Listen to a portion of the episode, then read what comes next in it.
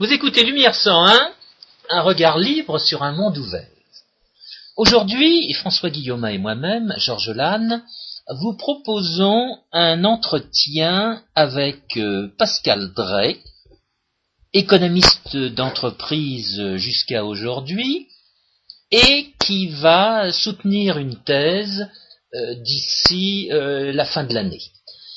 Sur un sujet dont on a déjà parlé il y a deux ans. Qui se trouve être la l'illusion fiscale. Alors, euh, l'objet de cette émission est de d'examiner les apports que cette thèse. Oui, mais de, de retracer, de retracer euh, le travail de euh, Pascal Drey en partant de ce qu'on avait pu dire il y a deux ans, ce sera notre première étape. Ensuite, de faire apparaître, il nous fera apparaître la logique de son développement, c'est-à-dire l'épine dorsale de sa thèse, cette épine dorsale qui l'aura amené à des originalités qui permettent aujourd'hui de parler d'une théorie de l'illusion fiscale. Ah, c'est une, idée que Pouviani avait déjà mesurée. Alors, on va laisser, on va laisser euh, la parole à Pascal Drey. On retrouve chez Buchanan. Pascal Drey, comment pourriez-vous nous donner une première définition très simple pour fixer les idées de l'illusion fiscale? Et à partir de là, on va s'exprimer les uns et les autres.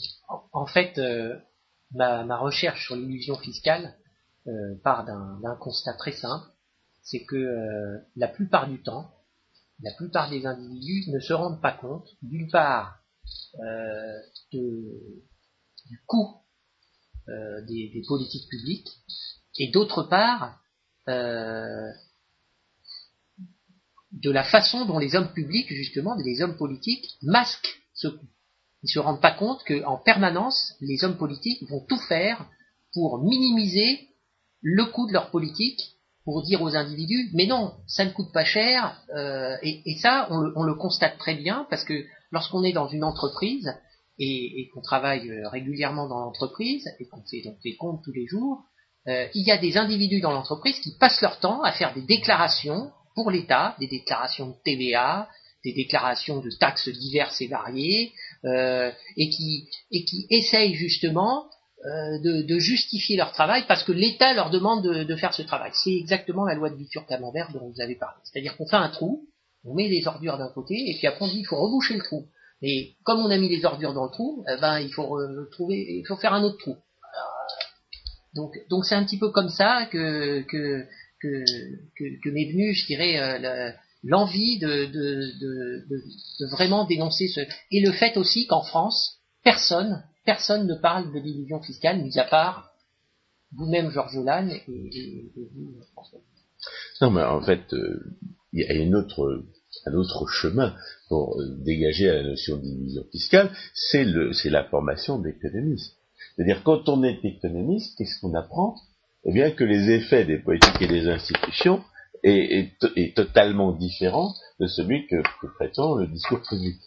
Et, on se rend compte que devenir économiste, c'est cesser d'être dupe de cette illusion fiscale. Alors comme les économistes euh, n'avaient pas découvert la loi de Victor Camembert, on peut en déduire qu'il est toujours possible à un économiste d'être dupe de l'illusion fiscale, c'est-à-dire de, sous-estimer encore ce, quelles sont les charges de, la de la spoliation des gaz, mais fondamentalement, le métier de l'économiste, c'est de dissiper l'illusion fiscale. Et, le, et quand on devient véritablement économiste, on n'est plus dupe de, rien du tout. Le, summum, c'est évidemment de dire que la redistribution politique détruit l'équivalent de ce qu'elle vole. Il y a un économiste à mes yeux qui a le mieux euh, souligné cet écart extraordinaire entre ce que peut croire le, bon peuple et ce que et la réalité de la redistribution politique, c'est Frédéric Bastiat.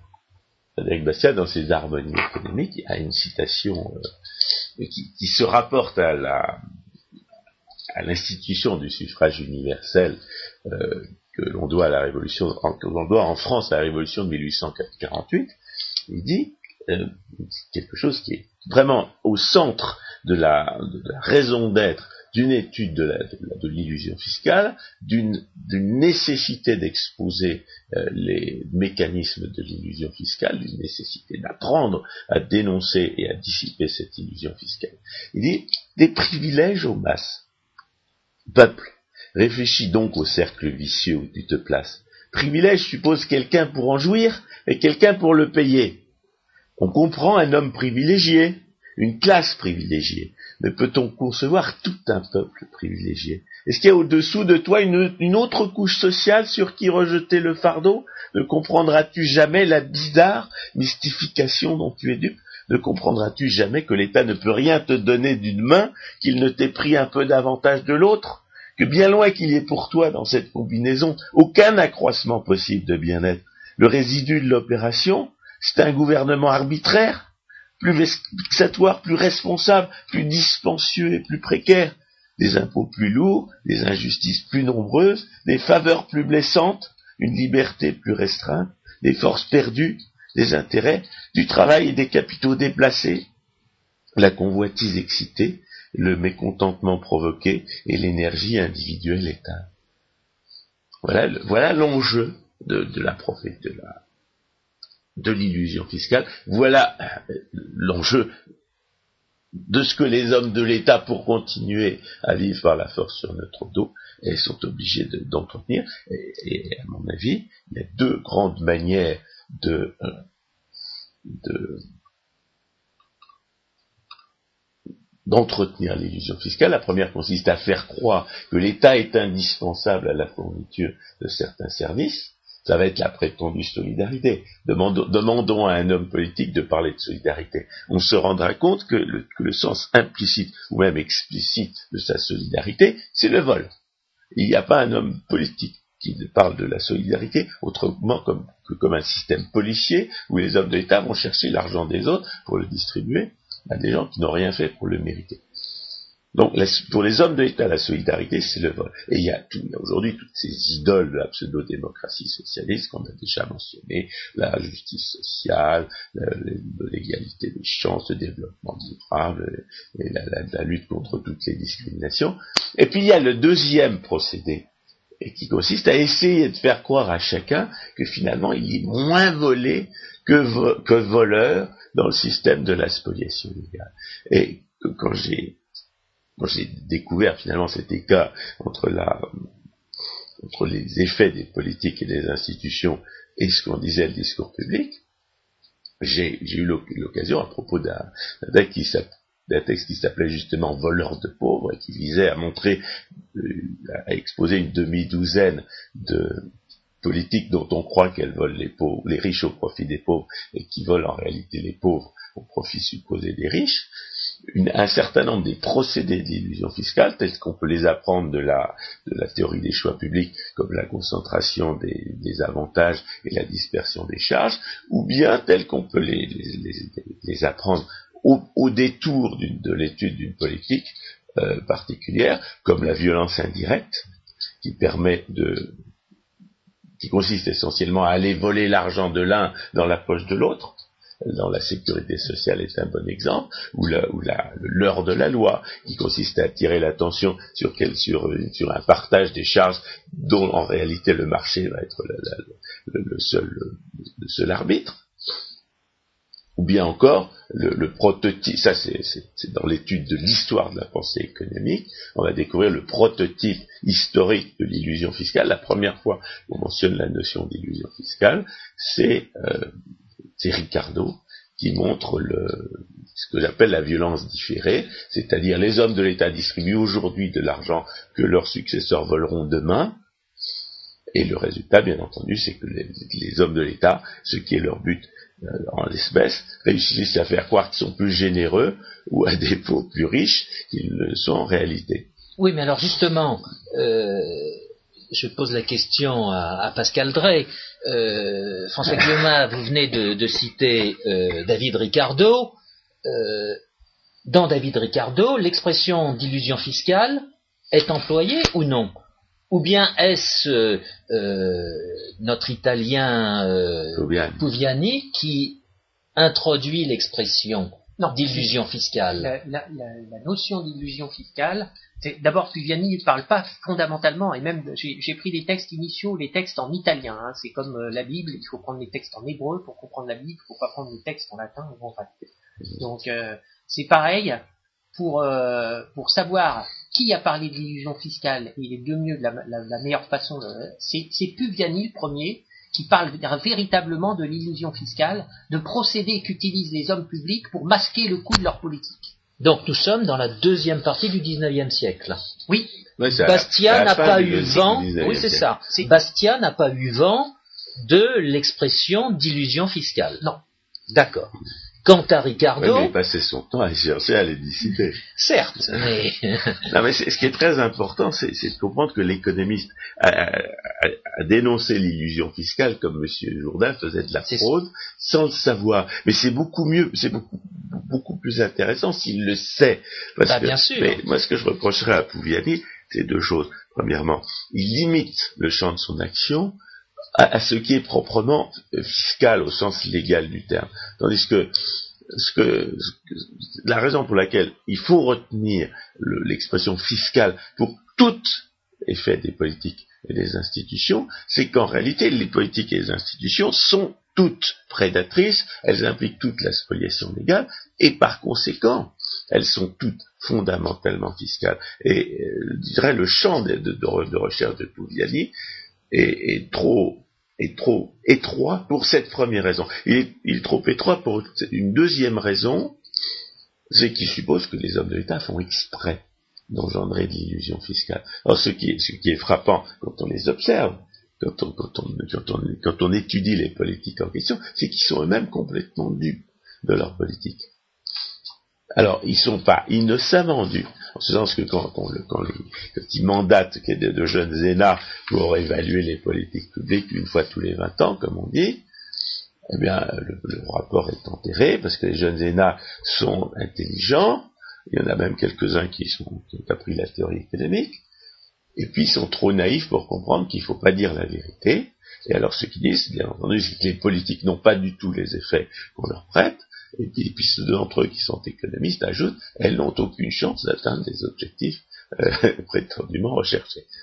oui, et alors on enterre évidemment. Oui, mais attendez, Donc, là, ne, sautons pas, ne sautons pas l'évolution. Euh, au XIXe siècle, euh, les conceptions des politiques en matière de politique au sens du XXe siècle étaient pratiquement inexistantes. Ah bah, Euh, on les armes on euh, budgétaires n'existaient pas, On exactement. veut pas réaliser Donc, la justice sociale. Mais pourquoi est-ce qu'on veut réaliser la justice sociale? Parce qu'il faut bien agiter un chiffon rouge sous le nez du, du, du contribuable alors qu'on met sa main dans sa, la, la main dans sa poche. C'est ça, le chiffon rouge, c'est la justice sociale. C'est les, on va- les salauds de riches, on va leur, on va leur piquer leur fric, et puis que- et on va vous le donner. Bien entendu, euh, l'axiome comme quoi la redistribution politique est faite par les puissants aux dépens des faibles, on il ne sera pas question d'en tirer les, les véritables conséquences.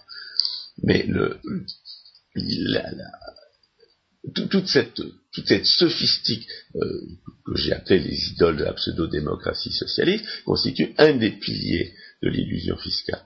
Savoir, on fait croire aux gens que les que, certaines que les hommes de l'État sont seuls à pouvoir faire certaines choses. Et nous autres, euh, euh, moi-même et, Georges Lannes, en réfutant complètement, par exemple, la théorie des prétendues externalités, nous avons réfuté une illusion fiscale de type sophistique dont les économistes sont particulièrement les dupes. Mais ils sont particulièrement les dupes, encore une fois, pas for- forcément euh, par- par- pour des raisons innocentes, mais parce qu'ils vivent d'argent volé. Alors, ne sautons pas les étapes, oui, Pascal Alors, Drey. euh, en fait, il y a, il y a- il y a deux livres qu'a qu'a écrit Pugliani. Euh, Il y, y a un premier livre en 1897 dans lequel il, il- il décrit, Ils appellent euh, je ne me rappelle plus le titre exact, euh, Te- Teoria dell'illusione di- nelle entrate pubbliche, quelque chose comme ça. Et, et Il n'a le- pas été traduit en allemand, lui. Non, C'est celui qui n'a pas été traduit en C'est c'est celui de 1903 qui a été Ouais. traduit en, en allemand. Donc il y en a eu en, dé- en 1897, Toudiani écrit un premier livre et en 1903 il écrit un second livre.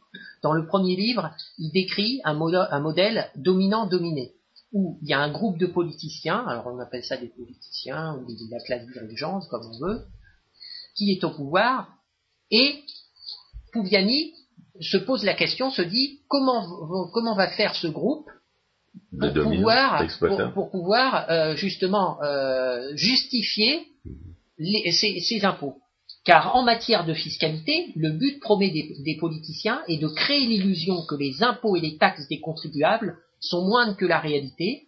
En même temps, ils s'efforcent aussi de créer l'illusion que les bénéfices obtenus par la population sont plus grands que la réalité.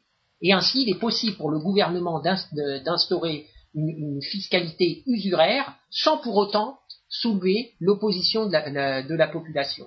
Comment? Eh bien, c'est très simple, en utilisant des taxes et des impôts indirects, c'est cité par Pugliani, il donne Ce qu'on appelle la violence indirecte, Voilà. la mécanique de l'illusion utiliser des monopoles d'État pour générer des revenus pour le gouvernement. Les monopoles d'État, malgré leur inefficacité légendaire, permettent au gouvernement de taxer indirectement la population en gonflant artificiellement le prix des produits et services fournis. Le coût économique résultant de l'inefficacité de ces sociétés est totalement invisible, mais les dividendes versés au gouvernement sont, eux, largement publicisés. Et le- au monopole s'associe le procédé de la censure du monopole, en ce que le monopole interdit aux entrepreneurs honnêtes de faire la preuve qu'on peut fournir de meilleurs services et à meilleurs prix. Et ainsi, la population croit faussement que ces sociétés contribuent à enrichir cette population, alors qu'en réalité, c'est le contraire. Il y a un troisième procédé, utiliser la dette publique. On en a parlé avec Pugliani pour financer les dépenses de l'État. Un gouvernement qui désire financer un grand projet ou un déficit opérationnel peut soit accumuler des surplus ou emprunter. Comme il est politiquement plus rentable de distribuer les surplus budgétaires à des fins électoralistes, rares sont les gouvernements qui accumulent des surplus. La plupart sont obligés d'emprunter pour fina- financer des projets et équilibrer le budget. Oui, mais alors justement, euh, concernant ce dernier argument euh, que vous citez, euh, pla- replaçons-nous dans le contexte de l'époque où le marché financier est pratiquement inexistant et où en conséquence, dans la mesure où l'État va faire apparaître des dépenses supérieures aux recettes, il n'est pas sûr de pouvoir couvrir Ah non, ces dépenses. Alors, le prototype de la dette publique, c'est la dette accumulée par l'État britannique lors des guerres napoléoniennes. oui, non, mais nous y Donc, sommes. euh, il y a Donc, eu, il y a alors, eu et- des gens et- pour aller l'acheter, cette. Non, et euh, justement, euh, placez-vous, François Guillaume, à ce moment-là, 100 ans plus tôt, avec euh, les guerres de Guillaume d'Orange, justement, ayant conscience qu'ils ne pourraient pas financer ces guerres, qu'est-ce qu'ils ont fait? Ils ont créé ce qu'on appelle aujourd'hui une banque centrale, qui un a reçu exactement, qui a reçu le monopole euh, d'émission de billets. Et cela euh, fait apparaître qu'il y a à certains moments une, euh, une comment dire un lien entre ce qu'on va appeler au XXe siècle l'illusion monétaire et euh, ce qu'on appelle l'illusion fiscale. Oui, mais le- le- la, banque centrale et l'illusion monétaire, c'est l'étoile noire de l'illusion fiscale. C'est celle qui en émet le plus, et en même temps celle qui, qui- celle qui utilise le plus grand nombre de procédés d'illusion fiscale, tels qu'on peut euh, mécaniquement les décrire. Exact. Et il en est ainsi parce que les économistes au milieu euh, du XXe siècle se sont justement intéressés nommément à ce qu'ils ont appelé l'illusion monétaire. Avant, euh, cette expression euh, n'existait pas. Mais j'en viens à l'illusion fiscale parce L'illusion que monétaire, ça consiste à croire que la monnaie va garder sa valeur, alors qu'en réalité, elle la garde pas. Oui, et ça, d'une part, et c'est aussi que quelqu'un euh, qui va recevoir des salaires nominaux plus élevés va avoir le sentiment qu'il est plus riche, ça. sans se préoccuper. conséquence- Oui, conséquence de la exactement. première illusion. Bien, mais je voulais euh, intervenir pour soulever euh, le cas de euh, Vilfredo Pareto, qui est contemporain de Pugliani et qui est, euh, au moins jusqu'au début euh, du XXe siècle, en but à cette spoliation légale, à la redistribution. C'est Et dommage qu'ils n'aient pas travaillé ensemble. exactement. Et je m'étonne que justement que Pareto ne fasse pas référence à l'expression d'illusion fiscale. Qui travaillent dans des universités différentes. Pareto était à Lausanne. Oui, Gianni était je sais pas où. À Turin. Turin. Et Pas loin quand même. Oui, mais bon, à l'époque, c'était pas euh, l'époque d'aujourd'hui où on peut se déplacer rapidement, où il y a Internet. euh, Oui, mais Pareto euh, écrivait à Paris, il écrivait à Molinari, il écrivait à Garnier, euh, euh, économiste euh, Les- du journal des économistes. Cette école de, de pensée, l'école de pensée à laquelle appartient Pugliani, c'était une petite école italienne avec euh, avec un certain nombre d'économistes qui, qui, qui justement et, et, et c'est là aussi où je rejoins François, c'est qu'ils s'étaient concentrés sur sur cet aspect de la fiscalité. Donc ils étaient restreints eux-mêmes Oui, mais à ne pas s'ouvrir. ils avaient, ils avaient décrit le, la- le, le rôle pro- social premier de l'économiste. Et on aurait dû quand même leur donner l'importance que, que, Alors que là, je mérite connais le pas sujet. les, je connais pas les, les tenants et les aboutissants de l'histoire, mais en tout cas, ils ont été longtemps méconnus euh, C'est Buchanan qui en a Oui. reparlé. il en a reparlé. Oui, C'est pour ça que j'ai su qu'il existait une théorie de l'illusion fiscale d'Amilcar et de Pugliani. J'ai pas pu réussir à, à obtenir l'original en italien comme euh, Pascal Drey, mais j'ai mis le- le- la traduction en allemand sur Internet. Si vous Mhm. cherchez, euh, vous pouvez la trouver. Et là, ça nous situe donc dans la décennie 60, 1960, Buchanan. C'est ça. Oui. Bon, alors, euh, avant d'entrer dans euh, les innovations euh, auxquelles parvient Pascal Drey, j'aimerais qu'il nous donne son, fil directeur, le, fil directeur de la thèse qui l'amène justement à ces innovations et à proposer ce qu'on peut appeler une théorie générale de l'illusion fiscale. Ce qu'on vient de dire aujourd'hui, jusqu'à présent, pardon, c'était que en fait des auteurs vont faire apparaître des, des procédés d'illusion fiscale sans nécessairement mettre euh, le doigt sur euh, le concept lui-même, sauf euh, Pouviani. Alors, Alors, quel, quel est votre Ah, j'ai- J'ai j'ai un fil conducteur quand même parce que à la base de ce que je nomme l'illusion fiscale, il y a une confusion qui a été qui est reconnue ou entretenue ou inconnue. En, fait, euh, ça, dépend de, quel point de vue on se place. Entre le pouvoir économique, la capacité d'influencer le comportement d'un individu sans porter atteinte à ses droits, et la capacité d'influencer le comportement d'un individu en portant atteinte à ses droits, c'est-à-dire le pouvoir politique. Ça, c'est lié à un procédé d'illusion fiscale que j'appelle la violence cachée. Quand, Mitterrand dit l'argent qui tue, l'argent qui corrompt, en réalité, lui, la seule expérience qu'il ait, c'est celle de l'argent volé. Or, la plus grande partie de ce qu'on croit être un pouvoir économique dans le- dans l'expérience économique quotidienne est en réalité un pouvoir, politique déguisé. Le, banquier qui vous, qui vous verse des intérêts mi- misérables et qui vous, fait payer des agios euh, démesurés, c'est-à-dire qui, qui relève une marge euh, exagérée, il est protégé par des privilèges de monopole qui doit à la réglementation. Le, le, le patron qui, vous, qui ne vous verse que la moitié de votre, de- de- de- de- du prix auquel il vend les services de votre travail, en réalité, euh, il, il- il en a versé la moitié aux hommes de l'État ou de la sécurité sociale. Donc c'est la violence qui se cache derrière des phénomènes économiques, des phénomènes de marché. Cette violence est fiscale et monopoliste, et on va faire porter le chapeau aux entrepreneurs et aux capitalistes. Alors justement, et c'est pour ça, on confond la création de valeur avec le détournement de la valeur issue de l'interventionnisme. Non, mais il y a aussi, il y a aussi ce, fait, que, la, destruction de richesse augmente la valeur des choses. C'est un phénomène que Frédéric Bastiat avait souligné, c'est que on n'est pas plus riche quand on empêche la production. C'est pas parce que la valeur a augmenté que la production a augmenté, c'est au contraire parce que la rareté a augmenté que la valeur a augmenté. Et il y a des gens qui comp- qui comprennent pas ce, mécanisme. Alors les hommes de l'État augmentent nécessairement la rareté puisqu'ils ne font que détruire.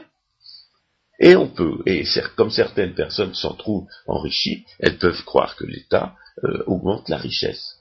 Et pour entretenir, la confusion dont je viens de parler, on va invoquer des lois, comme dans le cas des cotisations salariées, avec les cotisations patronales, alors qu'en réalité, c'est bien le salarié qui supporte le poids euh, des il y, a, charges. il y a- il y a deux choses. Il y a le- la, la violence indirecte, c'est-à-dire on va voler le- la paix du, du- du salarié dans le bureau du patron. Et puis il y a le leurre de la loi, c'est-à-dire qu'on on agite le chiffon rouge sur la sur la sur la, la répartition de, de la charge euh, de- des, prétendues cotisations entre le salarié et le patron, alors qu'en réalité c'est uniquement le, les conditions de l'offre et de la demande sur le marché qui vont déterminer le, véritable, le véritable, la véritable répartition de la charge. Je souhaite poursuivre ça parce que, euh, en fait, c'est le refus de reconnaître les lois de l'incidence fiscale, comme dans le cas de la TVA, qui est euh, une taxe qui est supportée par l'entreprise, certes comprise dans le prix, mais dont le taux influe sur la marge réalisée par l'entreprise. Donc c'est bien l'entreprise qui paye la TVA. Oui, euh, parce qu'à ça dirait que l'entreprise ne paie pas d'impôts. En réalité, c'est les fournisseurs de l'entreprise qui vont payer, et, et, ses propriétaires qui vont payer la TVA. Mais ce qu'on ce, qu'on ne comprend pas, c'est les lois de l'incidence qui sont. Voilà, c'est ce que j'allais dire. Dites un mot de, ce qu'on appelle les lois de l'incidence fiscale. il faudrait d'abord dire que c'est encore les lois de l'incidence, c'est encore une chose dont les, dont les gens qui se prétendent économistes sont de facto les dupes. Parce que lorsque vous voyez toutes sortes d'études sur la distribution des revenus, a fortiori sur la redistribution des revenus, vous ne les voyez jamais raisonner en termes d'incidence réelle. C'est-à-dire, vous ne les voyez jamais se demander qui est réellement appauvri, qui est réellement enrichi par la redistribution politique. Vous les voyez prendre pour argent comptant les statistiques officielles, point final. Et la, la, théorie de l'incidence réelle et de la protection effective qui nous, dit, qui nous disent qui est réellement appauvri et qui est réellement enrichi par la, la redistribution, ces théories-là, on les étudie comme un chapitre spécialisé de la discipline spécialisée de l'économie publique, jamais on en discute quand il est question de, la redistribution politique en tant que telle. C'est-à-dire que les hommes, les économistes font comme si cette, cette, incidence réelle, cette protection effective n'était pas absolument euh, déterminante pour savoir qui est réellement appauvri et qui est réellement enrichi par des politiques de redistribution. Et toutes les politiques sont des politiques de redistribution, et ils font, et même quand ils en connaissent l'existence, ils font comme si elle n'existait pas. Mais moi, j'étais particulièrement frappé de ce phénomène des économistes contemporains qui ne, disent pas ce qu'ils savent, c'est-à-dire qui, qui raisonnent sur les chiffres officiels, comme on dit, sans, sans tenir compte, sans mettre en avant et en premier, comme ça devrait être le cas, les lois économiques qu'on peut connaître a priori et qui, et démontrent préalablement à toute observation que les politiques et les institutions ne peuvent pas avoir les effets que leur prêtent leurs administrateurs et leurs, partisans. Moi, j'ai vu ça, par exemple, dans une réunion que l'Institut Turgot avait organisée à propos de la politique agricole. Il y avait, Patrick Pesserna, il y avait deux, deux de ses acolytes, dont l'un était peut-être meilleur économiste, et, ce meilleur économiste, c'est dans un aparté privé qu'il a mentionné la loi de la rente, qui fait que la, valeur actualisée de la, de la subvention aux, agriculteurs se retrouve immédiatement dans le prix des terrains agricoles dès lors qu'elle est devenue certaine. Dès lors que le privilège est devenu certain. Bon, cette loi de la rente euh, met en échec les trois quarts des politiques en tout cas les trois quarts des objectifs prétendus de la politique agricole, et envoyer ces trois soi-disant économistes, et dont, certains l'étaient effectivement, ne pas dire cette vérité essentielle. Ce 2 plus 2 font 4, comme préalable à démonstration que 2 et 2 ne peuvent pas faire 5, et que par conséquent les politiques euh, de subventions aux agriculteurs, comme toute politique redistributrice, comme toute politique économique et sociale, ne peuvent pas avoir les effets que, leur prête le discours public.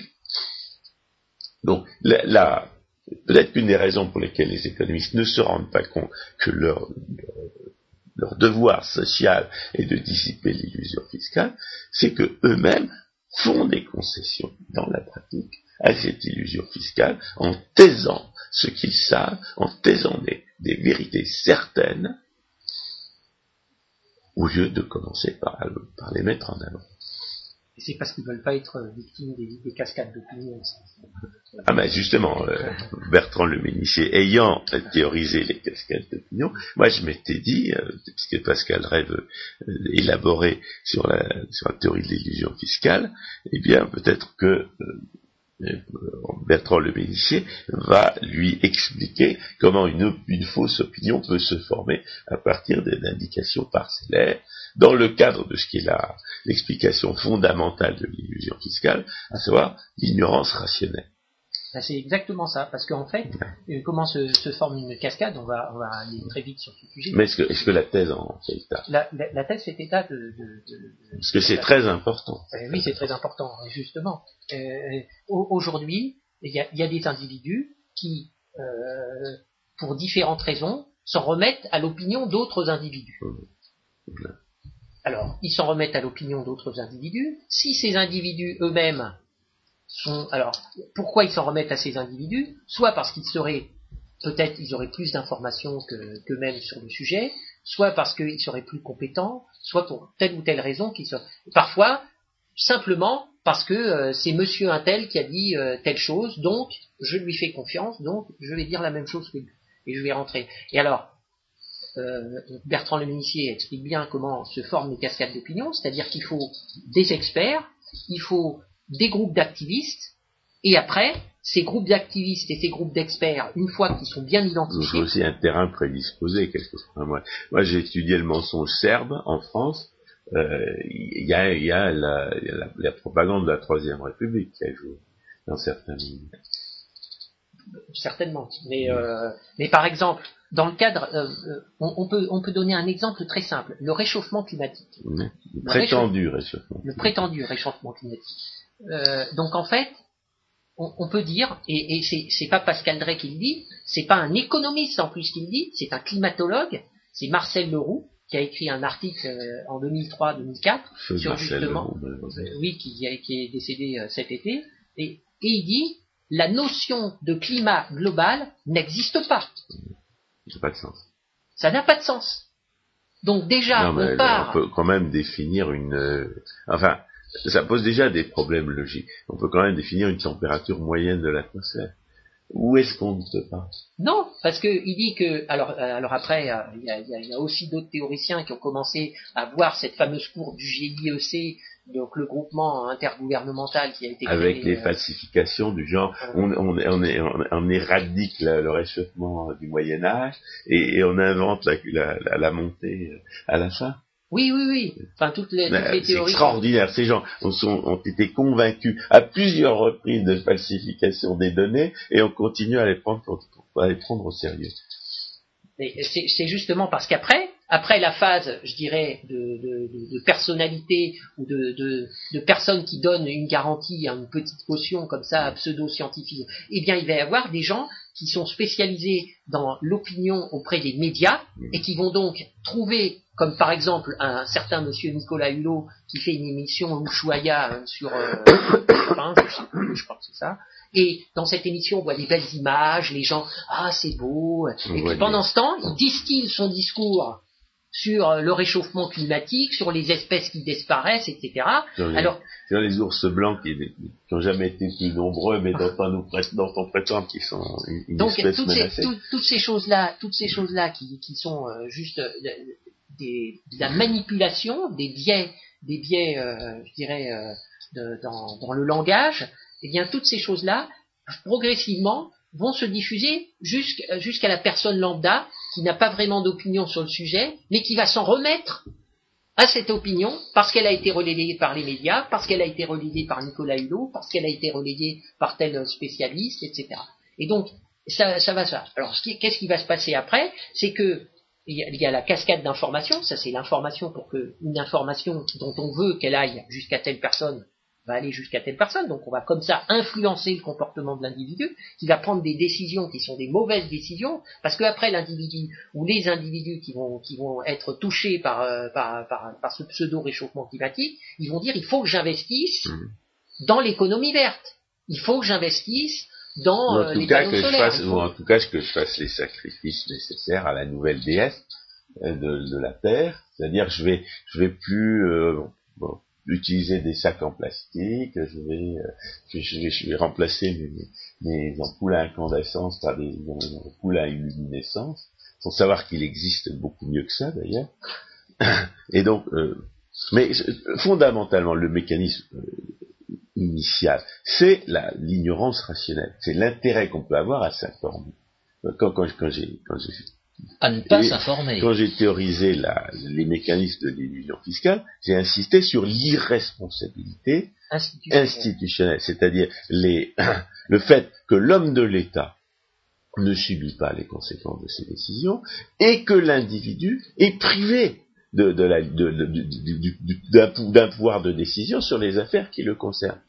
C'est d'ailleurs comme ça que j'ai réussi à, à, identifier un procédé d'illusion fiscale que j'appelle le syndrome du cocu, qui est en fait le pendant du syndrome de Stockholm appliqué à la victime de la spoliation légale. Le, le, la victime du syndrome de Stockholm, pour essayer de d'atténuer sa perception de l'horreur de la prise d'otage dont il est victime, se, met à, rationaliser, euh, les, les, les, mobiles des, criminels qui l'ont séquestré, il se met à prendre leur parti.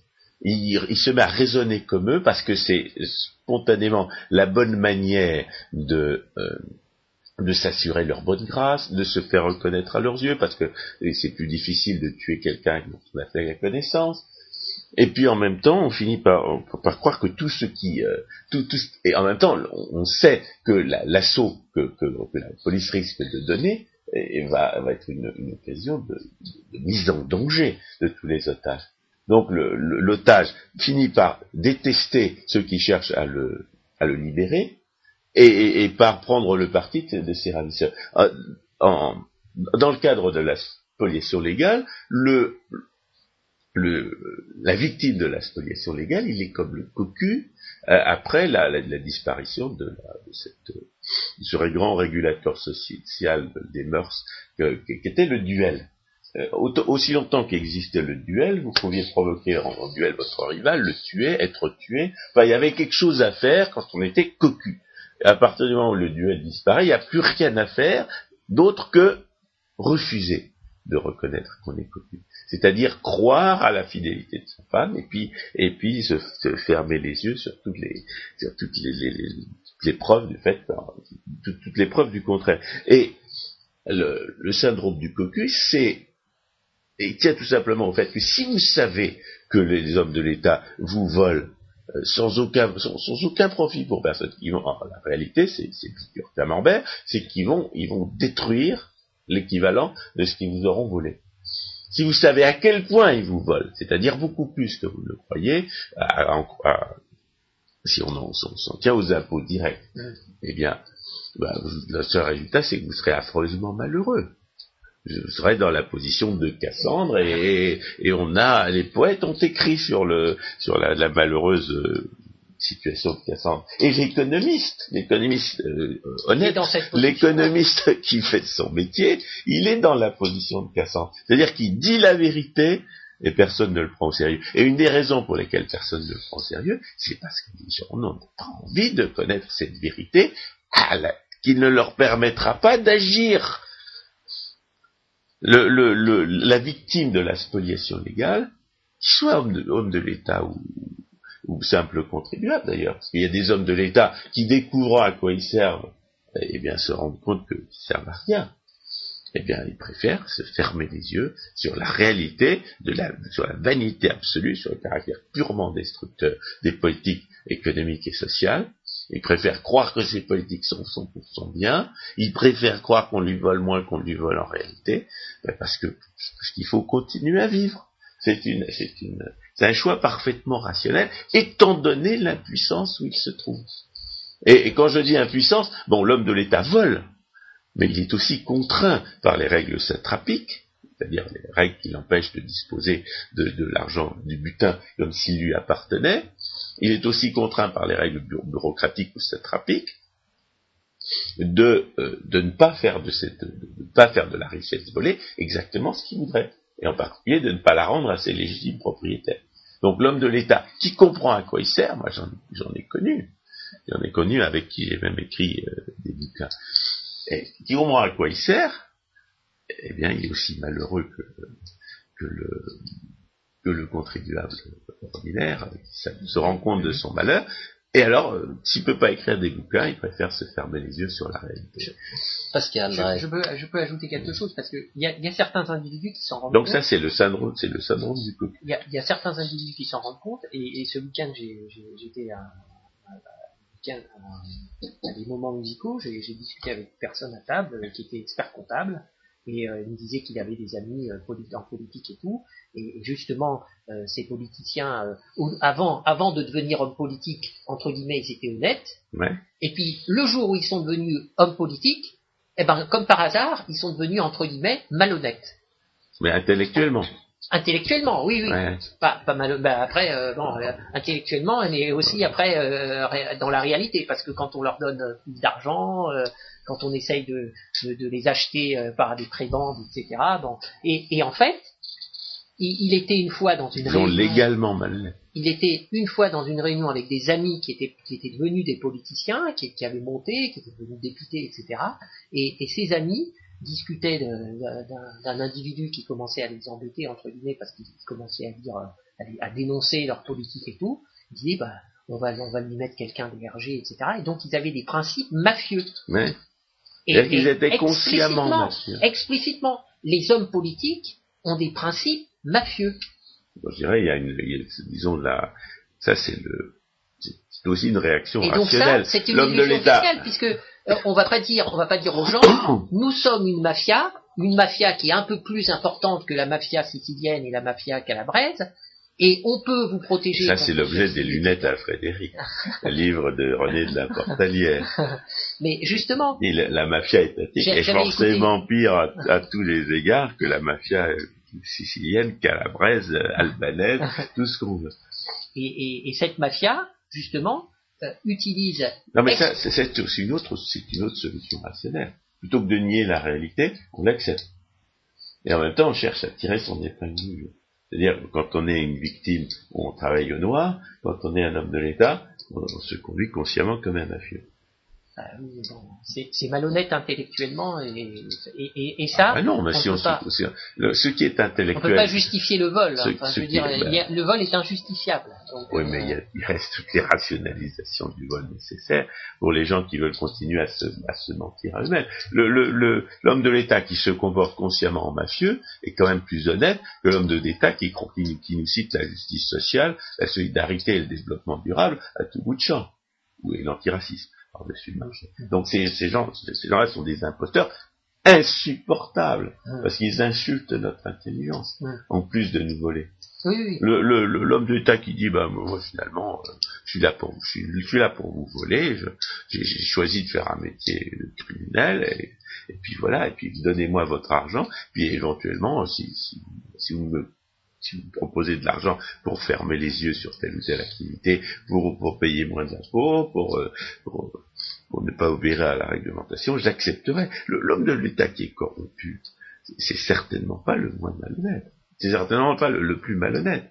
Le plus, le plus malhonnête, c'est celui qui ment sur ça, sur, ce- Oui, sur la réalité. À un moment, de à un de moment il a été menteur, et à un moment, il, il accepte. euh, on, on va voir avec le procès de, de Jacques Chirac euh, bientôt, mais ce que je veux dire, c'est que si ce procès a lieu, on va voir si il accepte, il accepte de dire qu'il a fait sciemment certaines choses, et donc dans ce cas-là, ben, ça voudra dire. N'avouez que- jamais. Et, et- et puis, N'avouez jamais. Ça, c'est la première règle. Donc, s'il avoue, c'est que c'est un, c'est, c'est un idiot. Ouais. Mais il, il a toutes les, il a toutes les basses ruses de, de, mais- de- mais du politicien chevronné. Non, le- on, on dit qu'il est, qu'il est influençable comme une mar- marionnette, mais c'est quand même quelqu'un qui connaît les ruses. Il n'avouera pas. Moi, je parie qu'il n'avouera pas.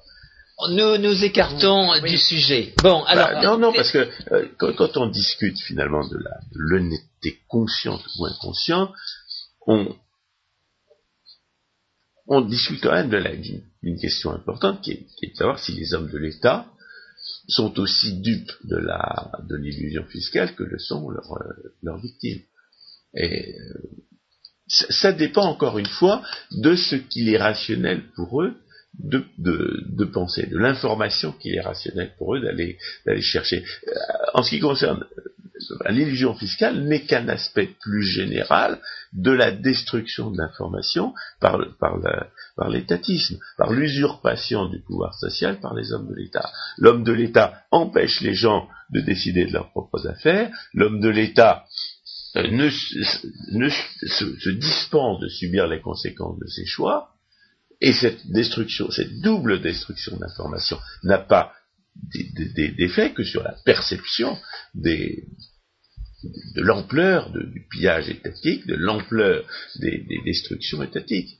Il, a, aussi, il, détruit aussi la régulation sociale. Quand on parle de la crise financière, de la crise économique, la crise, la crise, dans la mesure où il y a une crise, c'est-à-dire où les gens ont été surpris par ce qui s'est passé, la mesure où les gens à qui on avait promis de l'argent volé, les contribuables en cas de pépin, ne sont pas simplement euh, bornés à empocher euh, le butin promis, donc, dans la mesure où, il y a une véritable crise, les gens ont été surpris, c'est parce que les hommes, c'est parce que l'irresponsabilité institutionnelle avait détruit l'information. Oui, mais c'est pour ça que je suis gêné d'utiliser le mot de rationalité. Euh, vous avez utilisé tout à l'heure l'expression d'ignorance rationnelle. Pour moi, c'est vide de sens. Justement, puisqu'on est dans l'illusion, on est dans un monde qui est le contraire de la réalité. Et la réalité rattrapera chacun. L'illusion naît d'un contexte où on n'a pas intérêt à s'informer à la hauteur des enjeux. Oui, mais cela ne peut pas être considéré comme rationnel. La, ah ben rationalité est, flouée. Dès l'instant qu'on se met dans un monde d'illusion, la rationalité est flouée. La rationalité ne peut que se concevoir dans un monde de réalité. Bah, c'est-à-dire que l'étatisme fait des êtres humains des sous-hommes. Nous y sommes. Des sous-hommes au sens épistémologique, au sens cognitif, et des sous-hommes au sens moral. Nous et ça, c'est parfaitement vrai. Entièrement d'accord. Mais bannissons, bannissons le mot de rationalité dans ce domaine. mais la notion, la notion d'ignorance rationnelle se rapporte à quelque chose qui, est réel. C'est que les, euh, les, les gens ont intérêt à s'informer à la hauteur de, ce qu'ils, des, enjeux de leur action. Si je ne peux rien faire, j'ai pas intérêt à m'informer. Alors évidemment, même si je ne peux pas empêcher les hommes de l'État de, me voler, je peux essayer d'imaginer les moyens de, de, leur échapper à l'avenir, je peux essayer d'imaginer, je vais être obligé d'imaginer les, moyens de me passer de l'argent qu'ils m'ont volé. Donc, de ce point de vue-là, ma rationalité peut rester intacte. Mais pour ce qui est de savoir ce qu'il faudrait faire avec l'argent qu'ils m'ont volé, ben c'est fini. Ben nous y sommes, exactement. Autrement dit, c'est l'observateur qui va projeter sa rationalité sur ce qu'il analyse, mais l'objet de son analyse est justement privé de la rationalité. Mais l'étatisme lui-même est un absurdisme. Comme le disait Pascal Rey tout à l'heure, euh, il n'existe aucune possibilité de justifier le, la violation du consentement d'autrui, le, pillage des faibles par les puissants. Bien sûr. L'étatisme est criminel. Et en même temps, il, est, mené par, euh, par bah, par une philosophie absurdiste. Une philosophie absurdiste que nous avons évidemment, et dont nous avons éventuellement d'ailleurs déjà décrit les sources, notamment le pseudo-expérimentalisme. Que le socialisme contemporain prétend s'autoriser du fait que la méthode expérimentale serait seul le moyen de parvenir à la vérité pour balayer d'un revers de main toute la philosophie euh, morale et notamment politique qui justement aboutit à cette conclusion bibliquement simple que personne n'a le droit de voler personne. C'est pour ça que l'expression d'illusion fiscale ne devrait pas être considérée comme une expression euh, anodine, elle est très lourde de sens. Elle s'oppose à la réalité dans laquelle on se trouve. Bah bah et il faut, par conséquent, et c'est le travail euh, qu'a fait... tout ce qui peut aboutir à, mesurer l'importance de diffusion fiscale est le bienvenu. Alors, justement, vos originalités. Alors justement, j'ai découvert en, faisant des recherches sur l'illusion fiscale un, un, indicateur d'illusion fiscale qui a été fait par un économiste italien qui justement cite Puviani, entre autres, euh, et qui a fait donc euh, une, typologie qui figure dans, ma thèse, que j'ai retranscrit en, français, euh, de, de, de, tous les travaux qui ont été faits, qui tournent autour de tous ces concepts d'illusion fiscale, et donc dans, dans chaque, euh, alors après, bon, c'est sûr, il a utilisé une régression linéaire pour faire une courbe par pays, etc., avec un indicateur d'illusion fiscale, et il a fait, il a fait des, des pays en voie de développement, des, des pays développés, des, des, nouvelles démocraties, etc. De, il a fait un certain nombre d'ensembles, et, et, il a essayé de mesurer l'illusion fiscale à travers un indicateur d'illusion fiscale où il pondère donc toutes ces. ça, ça, on commence à entrer dans l'arbitraire. Mais, mais bon, euh, c'est intéressant parce que euh, euh, c'est un petit peu comme l'indicateur, le Freedom Index, c'est un petit peu dans, le, même dans le même. Ce qui est intéressant, c'est de C'est l'opposé. A priori, le Liberty ou le Freedom Index est l'opposé de l'indicateur de l'illusion fiscale. Parce que cet indicateur de la liberté nous situe justement dans le monde de la réalité, moi, ce que j'aimerais, ce que j'aimerais, c'est un, une décomposition d'indicateurs d'illusion fiscale. Par exemple, euh, euh, Bertrand Le Ménichier, qui a théorisé les, les, cascades d'opinion, il a aussi fait une étude sur la manière dont les économistes à la française euh, percevaient les, les, effets des politiques et des institutions. Et il a montré que les économistes à la française étaient beaucoup plus dupes de l'illusion fiscale que ne l'étaient les, les, économistes pas à la française. C'est-à-dire que quand vous interrogez un économiste, soi-disant, un soi-disant économiste français sur le, sur les effets du libre-échange, sur les effets du salaire minimum, sur les effets de la, de la, politique monétaire, sur les effets de la politique industrielle, il va vous dire des choses qui ne diffèrent pas substantiellement de ce que vous dit le profane. Alors qu'à l'étranger, l'économiste va vous, va dire ce que disent les économistes, c'est-à-dire pas ce que dit le profane, en d'autres termes, l'économiste français est entre les deux tiers et les trois quarts victime de l'illusion fiscale, alors que l'économiste pas français est beaucoup moins victime de l'illusion fiscale.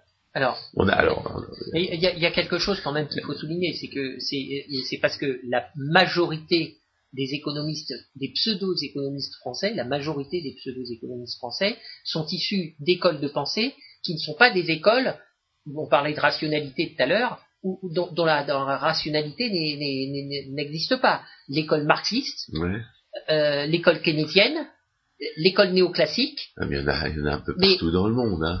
Euh, oui, euh, sauf, que, À peu près tous les économistes dans le monde sont d'accord pour dire que le protectionnisme détruit la production et ne fait que cela. D'accord, mais... mais pas en France.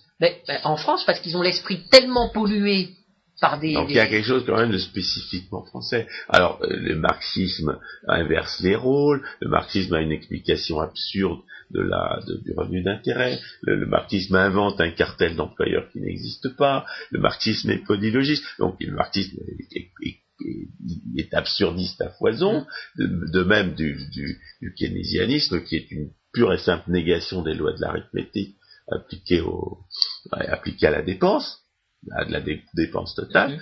mais quant au néoclassique, bon, ils ont plus, ils ont à moitié raison seulement. Mais, euh, euh, qu'est-ce qui est spécifiquement français Mais non, mais c'est pareil. C'est parce que c'est parce que jusqu'à présent, les, certains économistes dans certains milieux se sont aperçus que pour pouvoir progresser dans, dans, dans leur euh, carrière, dans leur carrière, et donc ça c'est juste dans leur carrière, il fallait qu'ils abondent dans le sens de tel et tel homme politique ou de telle et telle euh, pensée à tel moment, etc. Ils sont victimes. encore, ça, ça peut entrer dans la définition d'ignorance rationnelle.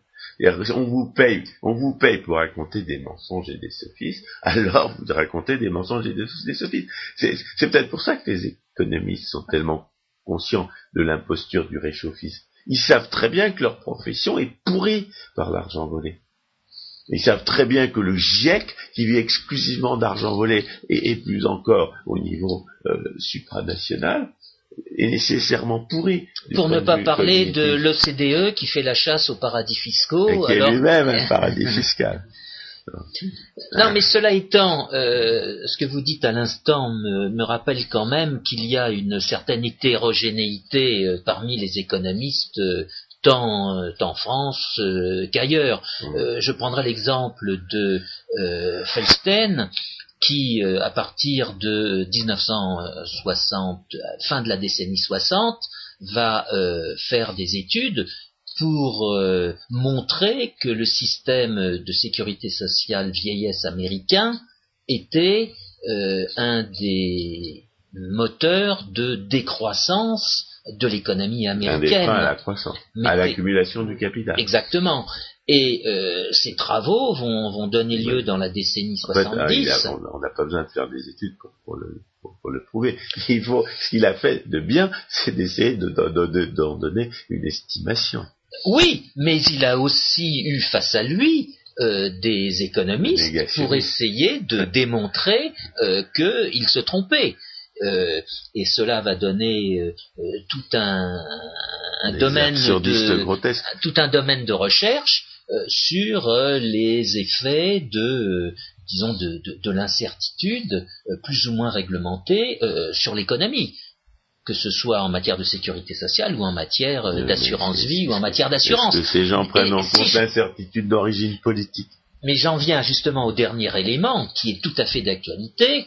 Il y a un gros débat qui vient donc, qui est en cours aux États-Unis à propos de l'instauration de ce système euh, de entre guillemets d'assurance maladie euh, que veut imposer Obama. Euh, il a remué un certain nombre de démocrates qui n'ont pas voté dans le cadre de la Chambre des représentants le, projet, mais finalement il est passé. Il reste au Sénat, Dieu merci. Et maintenant il reste au Sénat, mais il y a quand même un républicain qui, au contraire, a eu le, le, le, chemin inverse des nombreux démocrates qui n'ont pas voté et qui, lui, a voté pour le projet Obama. Donc, cette question, hein. oui, non, mais donc cette question, cette question euh, de l'illusion fiscale euh, est vraiment un, non pas un dénominateur commun, mais un, cheval de bataille qui n'est pas enfourché de la même façon euh, par euh, les économistes. Est-ce que, cette tentative de coup d'État sur la, médecine aux États-Unis, vous avez quand même donné l'occasion d'observer, c'est que, étant donné que le système n'est pas encore en place, il y a toutes sortes d'illusions fiscales qui ne peuvent pas fonctionner. je ne sais pas si la, dépendance, c'est des illusions fiscales. Je crois que si, quand même, à mesure où euh, c'est lié à l'ignorance rationnelle, l'individu qui est dépendant euh, ça, fait partie des procédés d'illusion fiscale que, que j'ai imaginés qui sont pas forcément euh, encore euh, reconnus comme tels, enfin que je reconnais pas encore forcément comme tels. La dépendance a pour conséquence que vous ne savez plus comment faire, comment on peut vivre dans l'indépendance. Et, et, par conséquent, c'est un fait, c'est un fait d'ignorance rationnelle que de ne plus savoir Comment pourrait se passer des hommes de l'État J'aimerais souligner quelque chose parce que j'ai eu déjà ces discussions euh, avec, euh, avec ma femme et etc. C'est que dans la mesure où l'individu vit dans un certain environnement, où par exemple aujourd'hui c'est l'État qui garantit telle ou telle chose. Le jour où vous lui dites demain on va mettre en concurrence euh, quelqu'un qui va faire la même chose que l'État et qui va vous proposer ses services pour, vous offrir, eh ben, il y a des individus qui disent non, c'est pas possible. C'est comme l'histoire des chaussures. Si l'État avait monopolisé euh, la, production de chaussures et qu'aujourd'hui on disait on va le mettre en concurrence, il y aurait des gens pour dire mais les pauvres iront pieds nus. C'est exactement ça. C'est exactement ça. Mais ça existe. Des gens comme ça existent. J'en ai rencontré. C'est le grand, c'est le grand, le grand pilier sophistique de l'illusion fiscale que j'ai que j'ai mentionné, qui consiste à faire croire que les hommes de l'État sont les seuls à pouvoir fournir certains services. Alors que logiquement, le seul service que les hommes de l'État puissent fournir, c'est de détruire.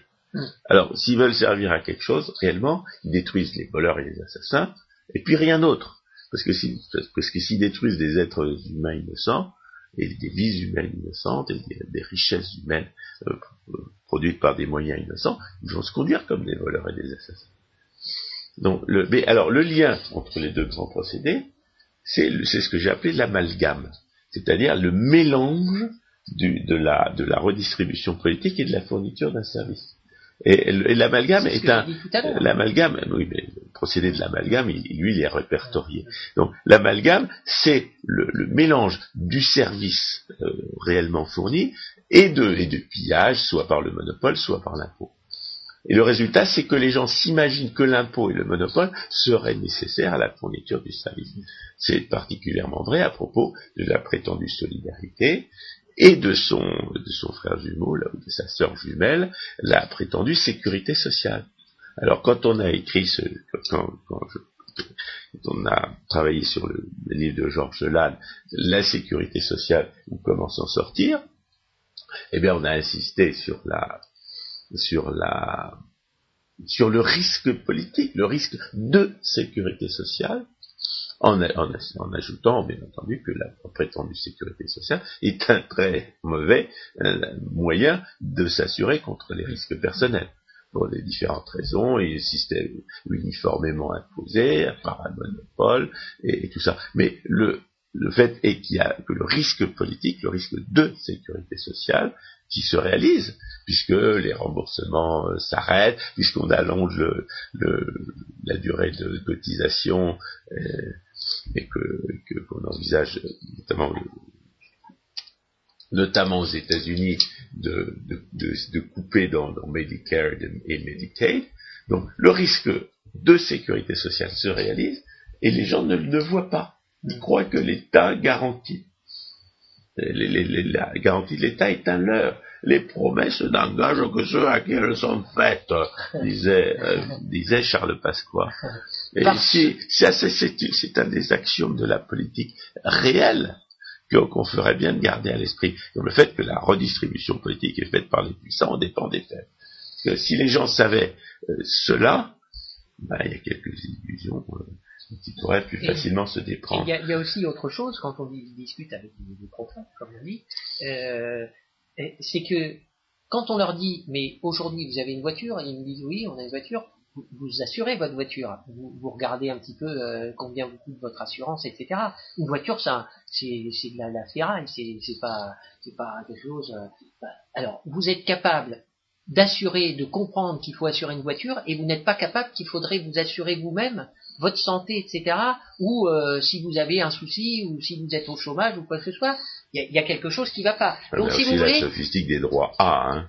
Ben, non, mais ça. Premier pilier. Oui, mais d'accord, mais ça, c'est les faux droits. C'est, euh... ça fait partie de, l'illusion fiscale repose sur ces deux piliers. Et je dirais, quand on veut faire une théorie de l'illusion fiscale, on est un petit peu embêté parce que il faudrait décrire tous les mensonges et tous les sophismes. Oui, mais là, ce que vient de dire Pascal Drey fait aussi référence à la destruction dans laquelle se trouvent les gens en question. Ils auraient vécu il y a 80 ans, justement au moment où, en France, euh, avec euh, sous, la houlette de Gaston Gèze, l'homme du service public, euh, ils envisageaient justement de créer un monopole d'assurance, d'obliger les gens à s'assurer dans telle ou telle condition. On n'est pas très loin. Hein. Et de fait, euh, il y aura cette création de la sécurité sociale dans la décennie 40.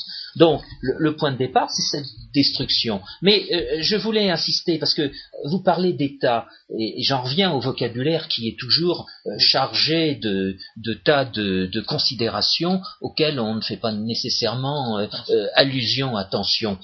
Mais a priori, quand on parle d'État, on exclut l'incertitude, on exclut le risque.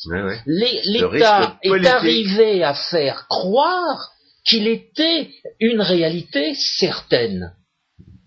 Et justement, la sécurité sociale, si on revient aux conditions dans lesquelles elle a été créée, a fait apparaître quand certaines circonstances, quand certaines circonstances, l'État n'avait pas le degré de certitude qu'on voulait bien lui dire, en conséquence, il fallait qu'il y ait la création d'une organisation qui serait à 100% certaine dans le domaine limité où elle s'exercerait. C'est la sécurité sociale en France à sa création. Et c'est pour ça qu'à sa création, on ne va pas distinguer ce qui est de l'ordre de la maladie, ce qui est de l'ordre de la famille, ce qui est de l'ordre de la retraite, ce qui est de l'ordre des accidents du travail. Tout est mélangé. Le principe étant que désormais il n'y aura plus de risque social, il n'y aura plus qu'une sécurité sociale qui ne sera pas, le cas échéant, écornée par l'État. Et le, et Ça- le ça procédé magique qui va, le procédé magique qui va permettre de, de faire disparaître l'incertitude, c'est la violence de Ah l'État. bah, bien sûr, elle est implicite, nous y sommes. Oui, mais c'est c'est vraiment, c'est c'est une idolâtrie de la violence. Et c'est pour ça que je Et c'est refuse... une magie noire, comme dit, comme dit, euh, comme dit François René Rideau. L'État, c'est la, c'est la magie noire.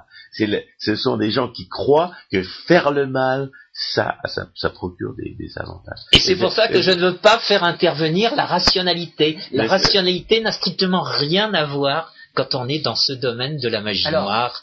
Non, mais il faut, il Ça- faut, ça- il faut, je- je faut reste- montrer, il faut les montrer les gens en situation et, et avec leur, les, les moyens euh, amputés par la, par la, par la violence étatique que, que, leur, que leur cerveau peut quand même encore mettre en œuvre. C'est ça la rationalité limitée. Oui, mais c'est Bon, bah, Pascal il faut trouver, Drey. faut trouver une autre expression Oui, oui. pour désigner la même chose, mais la chose existe. Le Nous concept est valide. Pascal Drey. Ju- Juste une chose pour aller dans le sens de, de Georges, c'est quand, on parle.